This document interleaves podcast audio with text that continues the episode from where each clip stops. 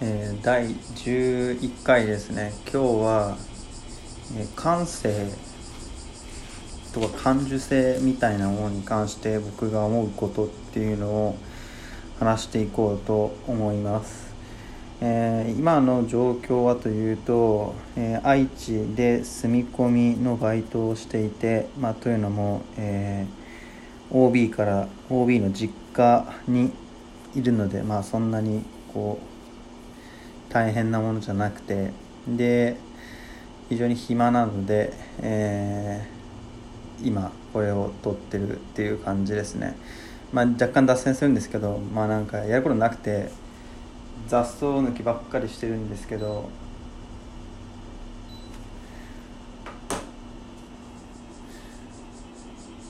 まあ雑草抜いてるとめちゃめちゃ思考がはかどるんですよね。でえー、まあはかどった結果よっしゃ暇だしい。えー、ポッドキャストでも撮るかと思って今撮ってます。で今日の感性という話なんですけどまあ前提としてどういうことが念頭にあるかっていうとなんかうーん人から言われた言葉でうまく答えられなかった言葉があってそれについてちょっと深く考えたって感じなんですけど、まあ、どういう言葉だったかっていうとその人が好きな音楽とか映画だからそういうその人が好きだから好きな映画音楽をその人が好きだからこそ聴くっていうのはいかがなものなんだっていうことがあってこれに対してなんかあんまり有効に反論できなくて反論っていうか僕の思うことを伝えられなくて、まあ、今ここで12分間でうまくまとめてみようかなと思うんですけどやっぱりまず最初にあるのはなんか僕ってそういう感受性とか感性みたいなものが非常に乏しい人間なんですよね。で乏しい人間だからこそすごくそれがある人間に対して突進嫉妬を感じていてそれがまあある意味アイデンティティになってるんですよね。と同時に自分は持たざるものだからこそ持っている人の感性をめちゃめちゃ大事にしたいっていう思いがあるんですよね。つまりこうなんて言うんですかねまあ自分の感受性ぐらいみたいな言葉ありますけどうん僕はそう感受性を育む側育むというか人の感受性を育む側に回っていきたいっていう思いがある。やっぱでもこれなんだろうなこれある意味アンチテーゼみたいなところがあってカウンターみたいなところがあって何かっていうとやっぱり自分がこれ男だから成り立つんですよね。若干話脱線してきてるけど。なんかやっぱこう芸術家とかあるいは何でしょうね。えー学者とか、まあ、著名人でも何でもいいんですけど僕がすごくグロテスクなのが支えてくれた妻に感謝みたいな。あのワードがもうこの世で一番嫌いなんですよね。つまりその人の業績とか功績感受性感性を支えてくれたそのケアしてくれた女性に対して感謝を述べるみたいな。あれがグロくて僕はなんだろうなむしろそういうことを女性に書いてもらいたいんですよね。こう私の功績を支えてくれたまあ旦那でも彼氏でも何でもいいんですけどに感謝みたいなカウンターとして。だからこそ人の感性みたいなものを育みたいと思うんですよ。だからどっちかっていうと女性がなんかそれをそれをこう人の感性を育む側に行くっていうのは僕は結構うんいかがなものかって思うんだけどまあまあ僕なりには、うん、面白いんじゃないかなと思ってるんですよね。男シスヘテロの自分がそれをやるのっていうのが。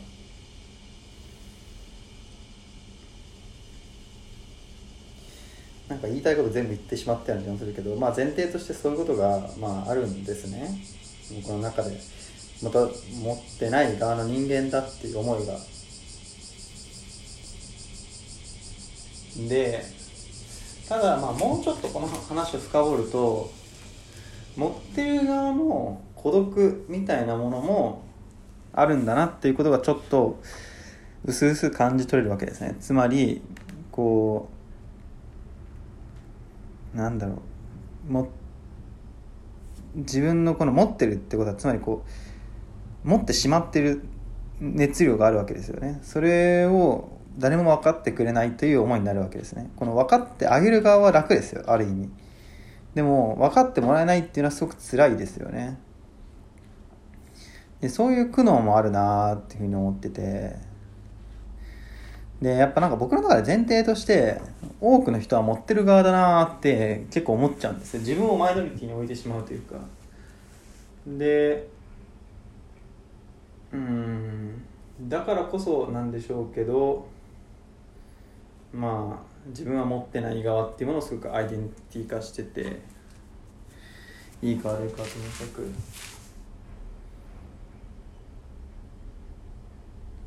うん。あやばい。何が起きたかっていうとちょっと中断してました。10分ぐらい。そして何を話していたか若干忘れた。まあいいや。えー、っと多分、まあ、マイノリティ性を感じてそれをアイデンティティ化してるってことなんだけどまあでも持ってる側持ってる側で自分たちはマイノリティだと思ってその孤独を感じる。逆に言うと分かってくれる人に対して特別な思い抱くっていうのはなんかすごくまあ分かる頃でなんかどっちを設定するかなんですよね。前提として。っていう思いがまあ僕の中であって結構根本的な問題としては。でまあこれはなんか統計取ったらいいとかってまあそういう話じゃなくてまあなんかこう結局そのアイデンティティ化の問題なんですよね。それをアイデンティティにするかどうかっていうことで。別に音楽好きだけど音楽好きなことを別にアイデンティティにしてない人ってたくさんいるだろうし逆に音楽詳しくないことをまあむしろ僕が特殊ですよね。音楽詳しくないことをアイデンティティ化するという。だから何なんでしょうね。こうまあ両者ともに過剰に自分の自分にすごく関心があるということなんでしょうけどただまあもうちょっとどっちかっていうとななんかも僕の話っていうのはまあなんだろうなルサンチマン的なところが大きいからなんかもうちょっと違う話になってきちゃうしあれなんだけどまあその持ってる側感性ある側分かってる側の話っていうことになるともうちょっと深掘りたくてでうん孤独を感じる分かってもらえると嬉しい。それそれを分かろうとしてもらえることは一面的に嬉しいが一面的にはそれは違うと思う。てか何なら後者です。後者をすごく他人に対して思う分かってない側の人間に対して思うってことだよね。うん。うん。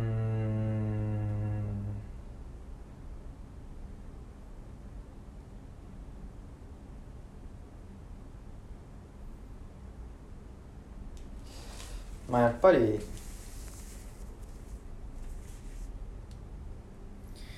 なんでしょうね。こう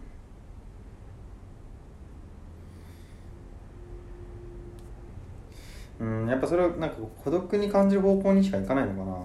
な。なんかそれをまあ自分だけは分かってるぜっていう優越感につながるっていうそんな安易なことじゃなくて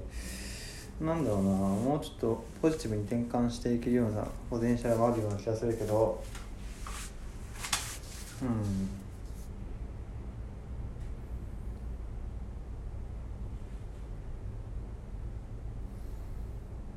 難しいな。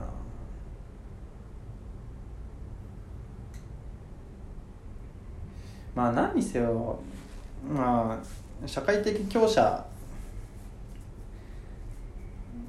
を弱者が支えるっていう構造はまあマジでやばくて。で逆にそれを転覆させるためにはそのまあ社会的弱者を強者が支えるっていう構造で転覆していくっていうこと。まあ今の時代においては女性っていうのがすごくこう抑圧された存在ですし男性っていうのは抑圧する側の人間ですし。ということでまあうん面白いかなと思ったんだけどいや意外と口に出してみるとそんなに面白くないな。なんか単なる逃げるのに陥ってるな。うん。あんまりうまく話せなかったな。まあっていう感じで今日は、えー、感性とか感受性について、まあ、思うこと、えー、ってことについて話しました。終わり。